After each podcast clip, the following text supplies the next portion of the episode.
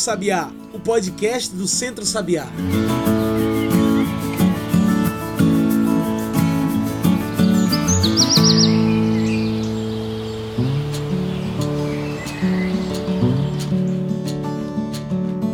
Olá a todos e todas que nos ouvem agora pelo Spotify e pelo Mixcloud. Eu sou João Lucas e começa agora o Cantos do Sabiá, nosso podcast semanal sobre o campo, a cidade e o mundo. Cantos do Sabiá é o podcast do Centro Sabiá, então já segue aí esse programa para toda semana receber um episódio novo. Você também pode passar pelo nosso site e encontrar tudo que a gente produz. Anota aí www.centrosabiá.org.br, tudo junto e sem acento. Também pode trocar uma ideia com a gente pelas nossas redes, no Instagram e no Twitter, procura por Centro Sabiá.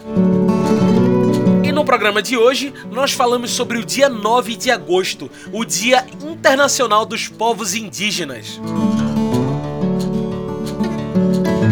Dia 9 de agosto, também conhecido como o Dia Internacional dos Povos Indígenas, é uma data criada pela Organização das Nações Unidas, a ONU, promovida para a garantia de direitos dos povos indígenas por todo o mundo. A luta dos povos indígenas é permanente, de resistência e existência. E é para falar sobre essas resistências, da comemoração da data e a importância da resistência dos povos indígenas que hoje convidamos Zé de Santa, vice-cacique, líder chucuru. Zé de Santa, é um prazer ter você aqui com a gente hoje. Você poderia se apresentar melhor para quem nos ouve e falar sobre quem é você e sobre o seu trabalho? Bom dia a todos e todas. Meu nome completo é José Barbosa dos Santos, mas a nível Nordeste sou conhecido como Zé de Santa. Sou o vice-cacique do povo chucuru desde 2000 né? E vem nessa caminhada desde 90, na caminhada de reivindicação e organização e junto com os povos indígenas do Nordeste, né? principalmente do meu povo chucuru. E bom, para entrarmos de cabeça nesse nosso tema, qual a importância de um dia como esses, o Dia Internacional dos Povos Indígenas? Por que é importante lembrarmos dessa data e dessas lutas? Essa, esse movimento ele começa quando os povos indígenas, né, desde 1970, né, começam a reivindicar os seus direitos, a terra, a saúde, a educação. E aí quando a gente percebe que é negado, né?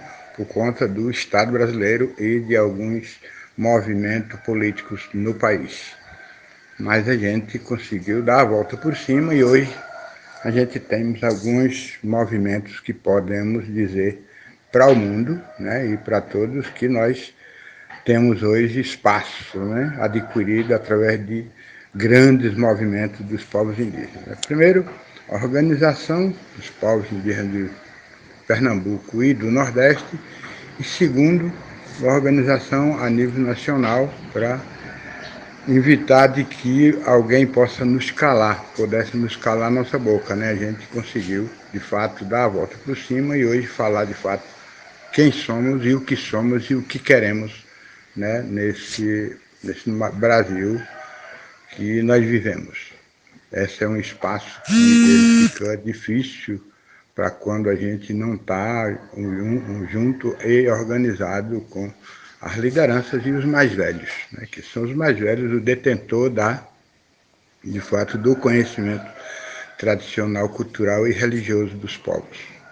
Essa forma, dessa forma foi o que os povos indígenas adquiriram para, de fato, contar a sua história e reivindicar, de fato, os seus direitos. Né? No início do programa falamos dessa luta pela existência, pelo espaço de convivência dos povos indígenas, uma luta muito antiga aqui no Brasil. Zé de Santa, você vê que esse diálogo tem evoluído em território nacional? Os povos indígenas têm hoje mais espaço de fala? Assim, a gente acredita, não, a gente, não, a gente vive essa história, né, que a partir dos que os povos começaram a se organizar aí, de fato fizeram suas próprias organizações, né, os povos indígenas adquiriram espaços né, que hoje são, são muito, muito bons para os povos indígenas e acredito eu, e a gente vive isso também no espaço da educação. Os povos indígenas deram um passo muito grande né, de, de fato dizer para o Estado brasileiro, né, e municipal, estadual e federal, de, de fato que a gente, nós teríamos que ter uma educação de acordo com a realidade de cada povo, porque cada povo tem uma realidade diferente, não é todo mundo igual, né? até por conta quando a gente vai nos rituais, nas organizações, em cada povo tem uma diferença muito grande e Feito esse trabalho de organização, então cada povo respeita um ao outro, respeita de fato a sua organização e a sua vida de cada um povo. E veio também aquela questão de respeitar o outro lado também, né, que é o não índio, né, também que algumas coisas estão tá na mão deles, no caso, por exemplo, a questão de educação, a questão de saúde, tem gente até determinados anos aí atrás nós não tínhamos ninguém para estar conosco nesse meio, mas aí a gente conseguiu adquirir né? respeitando o lado, o outro lado e respeitando e também querendo respeito nosso, né? E tendo né, em determinados hum. momentos vozes ativas para dizer de fato o que né, os povos indígenas queriam e o que os povos indígenas de fato desejavam, né? Uma educação específica diferenciada de acordo com a realidade de cada povo e uma saúde também específica diferenciada também de acordo com a realidade de cada povo e nas suas localidades, nas suas regiões, nos seus espaços, nos seus lugares de fato onde eles vivem e moram. Até porque a gente vive nas aldeias, nós não vivemos na cidade. Quando a gente vai para a cidade, a gente se sente meio perdido. E na aldeia a gente temos, de fato, mais liberdade, mais tranquilidade, né? a nossa saúde se torna né, muito mais fácil e prática de resolver, porque temos algumas coisas que nos ajudam, que é a questão da, da cultura do povo, né? Por exemplo, a questão de doença, tem muitas doenças que não precisamos ir no médico. Tem algumas coisas que tem dentro dos povos que temos os nossos pajés, nossos rezadeiras, que resolvem de fato algumas coisas que não é preciso o médico. Então, isso a gente acredita está sendo. Né, hoje, os povos indígenas adquiriram esse respeito e dão também esse respeito mais ainda. A pandemia da Covid-19 não pode ser ignorada. Segundo dados do próprio Ministério da Saúde, os casos de coronavírus entre povos indígenas triplicou em só um mês. Por isso eu pergunto: você acha que as ações do governo federal estão sendo suficientes para amparar os povos indígenas?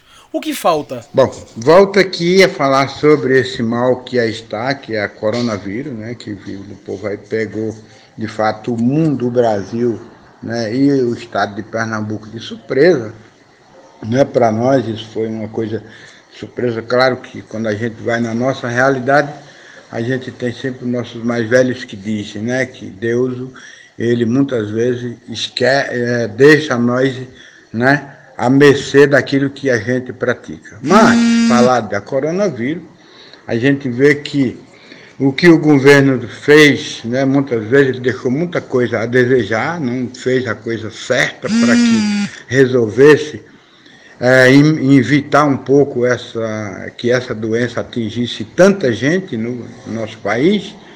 Né? E até, claro, a gente sabe que é difícil para eles, mas devia ter tido mais autoridade, mais autonomia, mais peso e dizer vamos fazer assim porque é assim que a gente vai se defender e tal. A coronavírus, dentro dos povos indígenas, ela teve uma diferença que assim que os povos indígenas viram que as coisas nas cidades, nas capitais, no mundo inteiro estavam correndo um risco maior de contagiar todo mundo, os povos indígenas resolveram por conta própria fazer né, a sua quarentena, né, se resguardar nas suas aldeias fazer barreiras próprias, né, os próprios povos, com a própria organização própria do povo.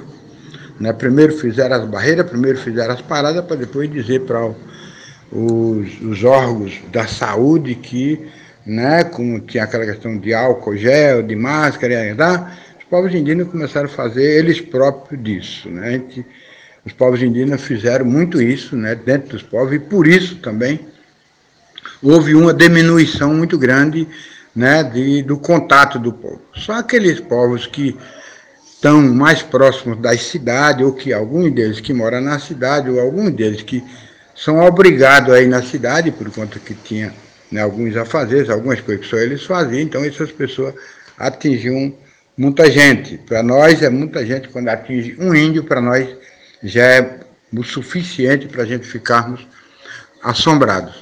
Né? Mas a gente acredita de que se o governo tivesse feito, de fato, logo no começo, essas barreiras, essas paradas, né? essa proibição das pessoas ficar transitando dentro da cidade demais, né? a gente teria muito menos pessoas. Né? Os povos indígenas, graças a Deus, por conta das barreiras que fizemos em cada povo, proibir a entrada de pessoas estranhas e pessoas da cidade que viviam no trânsito demasiado, né? a gente, graças a Deus, se defendeu muito. Tá?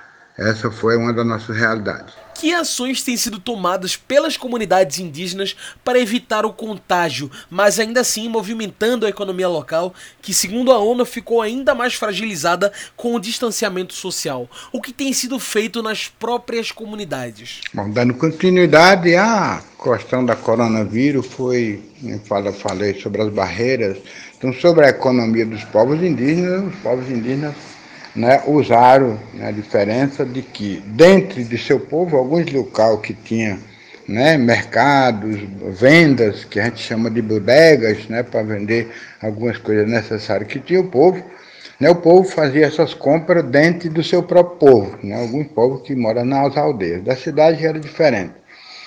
E sobre a questão de quando precisava de mais coisa aquilo que ele não tinha, né, nas barreiras feitas, então tinha sempre os, os índios, tinha sempre alguns conhecidos que tinham meio de comunicação, ligava para os supermercados, para as lojas, para alguns lugares onde tinha o que necessidade que o povo tinha, ligava e eles vinham entregar a, o pedido daqueles povos nas barreiras. Então chegava até a barreira, fazia aquele negócio, a, o banho de, de álcool gel, vinha de máscara, botava ali num canto, o pessoal dava dava um banho de, de álcool em cima para poder pegar naquilo ali, para poder trazer para a aldeia. Então, dentro do povo, a economia ela se deu nesses termos. Né? Alguns que teriam algumas coisas para resolver na cidade, uma questão de banco, de pagamento de carnê, de algumas prestações. Então, se fazia sempre alguns movimentos de ir pegar de duas, três, quatro, cinco pessoas, uma pessoa ia fazer esse trabalho. Então, foi usado muito isso e foi com que os povos, de fato, né, tiveram né, essa, essa, esse impacto né, bem diferente dentro dos povos. Né, tiveram esse, esse contato mínimo possível na cidade ou em alguns lugares onde, de fato, a gente sabia que estava essa coronavírus com, com muita força, né? Tá atrapalhando muito a vida do povo. E é o medo, né? Que tinha os mais velhos, né, os jovens também, onde qual onde tinha seus mais velhos, aquelas pessoas que tinham algum problema que podia pegar, então estava sendo tinha tendo uma conscientização dentro dos povos para que não tivesse essa caminhada, esse trâmite, esse trânsito né, de ida e vinda por conta de a transmissão desse vírus dentro das nossas aldeias. Né. Então a gente teve isso e graças a Deus a gente invitou muito, né? Teve alguns, mas foi muito mínimo para a vista de que né, a gente vê nas cidades, nas capitais ou em alguns municípios que não tinha essas barreiras. Né? Dentro dos povos, só aqueles que moravam mais nas cidades, que viviam mais nas cidades. Zé de Santa, populações indígenas estão incluídas no benefício de renda emergencial de 600 reais e o valor de duas cotas de auxílio para mulheres provedoras de família. Você acha que essa cota tem sido suficiente para os tempos que vivemos hoje em meio à pandemia? A gente sabe que esse salário, né, ele poderia ser maior, mas a gente sabe também que não é só o Pernambuco, é o Brasil inteiro que precisa disso, aqueles que trabalhavam, que de fato tiveram de sair dos seus empregos, né, para garantir ou para se proteger né, do contato coletivo, do contato junto, do contato muito próximos um do outro. Esse, esse salário, essa ajuda emergencial, ela valeu a pena porque, né, até então ela está valendo a pena porque se não tivesse isso, com certeza a gente ia ter as comunidades indígenas e as comunidades não indígenas também, aqueles trabalhadores, que seria uma dificuldade maior. Para a questão do salário mínimo de 600 reais, para os homens valeu a pena, porque os homens têm alguns afazeres, e para as mulheres, eu acho que esse salário de 1.200 reais, ele também ele ajuda muito dentro da família, né? Até porque a gente ainda estamos ainda né, nesse meio dessa coronavírus, ela ainda não acabou. E na hora que a gente relaxar, ela pode, né, de fato, ir atingir o povo muito mais. Né? Ela não está parada, ela está, ela não parou de uma vez, né? ela está ali morninha, quietinha, enquanto o povo não estão não estão fazendo aglomerações, o povo não estão junto, né, para diluir ou distinguir mais essa doença junto. Esse salário, ele valeu a pena, eu acho que ele valeu a pena. Claro, quando a gente fala de governo, né, não podemos falar que é um, projeto, uma, um projeto político do governo, porque esse recurso ele já existe para quando se fala de uma pandemia dentro de um povo, né, dentro de um estado, dentro de uma nação. Então isso já tem aí pronto e o governo de fato ele tinha que né, fazer isso mesmo. Porque se ele não fizesse, então de fato ia ser cobrado, ia ser muito mais né, cobrado dele de fato para que ele pudesse cuidar da sua população, da sua nação, de, da qual o fato tinha direito e tem direito né, a essa ajuda, a esse benefício de 600 reais e 1.200 reais para as mulheres que têm família. Bem, como nossa conversa está chegando ao fim, eu trago o nosso quadro especial do podcast, o Mete o Bico. Mete o Bico é o quadro para você trazer seus pontos finais para essa nossa discussão. Bora lá? Zé de Santa, pensando em todo o contexto do dia 9 de agosto, o Dia Internacional dos Povos Indígenas, eu pergunto: o que falta para o povo brasileiro começar a olhar para os povos indígenas não como diferentes, distantes, mas como parte de nossa nação, especialmente em tempos como esses de pandemia? Mete o bico. De fato, o que, que significa esse dia para os povos indígenas? Ele tem dois significados. Um primeiro é no começo da caminhada, né, quando se levanta esse ponto de que é o que foi negado para os povos indígenas, né? Um direito a, a ter a vida, um direito a ter uma, uma dignidade, né, por conta da, de muitos movimentos que teve. Um deles foi o genocídio dos povos indígenas, o massacre que houve, né, e também até mesmo os estupros das nossas, das nossas índias. Então, com isso, trouxe na cabeça dos nossos mais velhos que nós teríamos que se organizar melhor, teríamos que se unir, teríamos que é, continuar essa luta, mas com, de fato com as nossas histórias.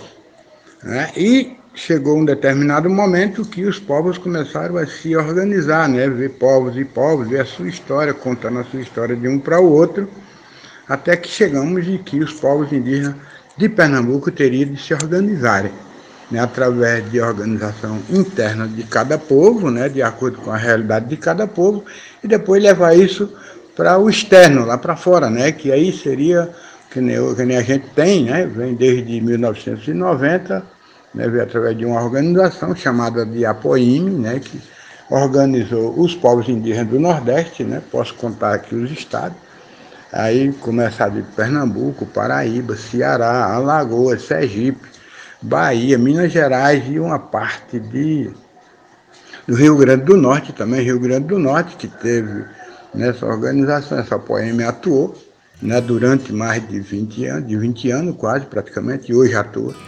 E depois vê as organizações internas de cada povo. A organização interna de cada povo vê através da saúde, né, o povo se organizar para ter, de fato, a sua voz, sua vez para falar e definir, de fato, o que queria. E uma outra através também da educação, né, que hoje tem em cada povo uma organização externa, né, que no meu povo, Chucuru, tem um copicho, né, em outros povos tem outros nomes que eles dão, e tem uma organização externa, né, que essa é mais para fora, para o estado de Pernambuco, que dá-se o nome de COPIP, né? Então, através disso, a gente conseguiu dizer para o mundo, né, de fato, que os povos indígenas são, de fato, ser humano igual a todos eles. E precisamos, como respeitamos cada um, né, lá de fora, não índio, a gente também precisávamos de respeito. E direitos, né? E o direito também que tinha, porque é que um fulano tem direito a tal coisa e nós não. Né? Então, essa forma foi o que a gente viu, de fato.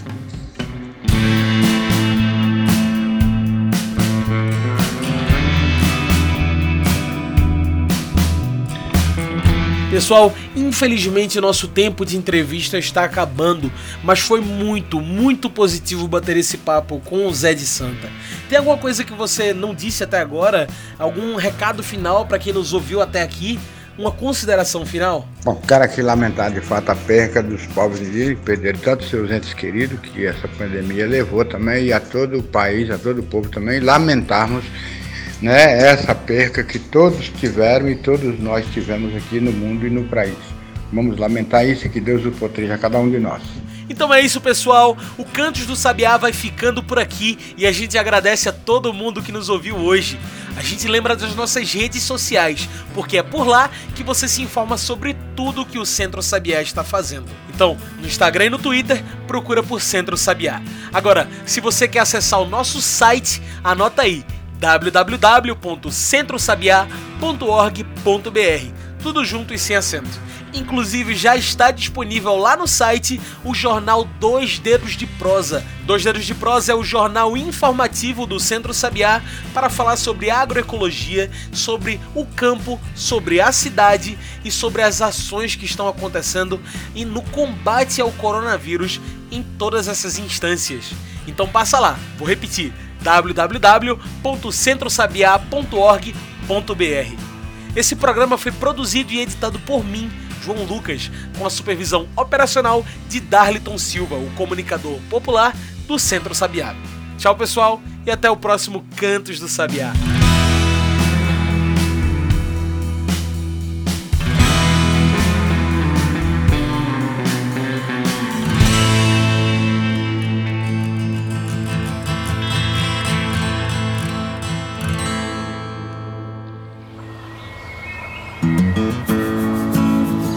Você ouviu Cantos do Sabiá.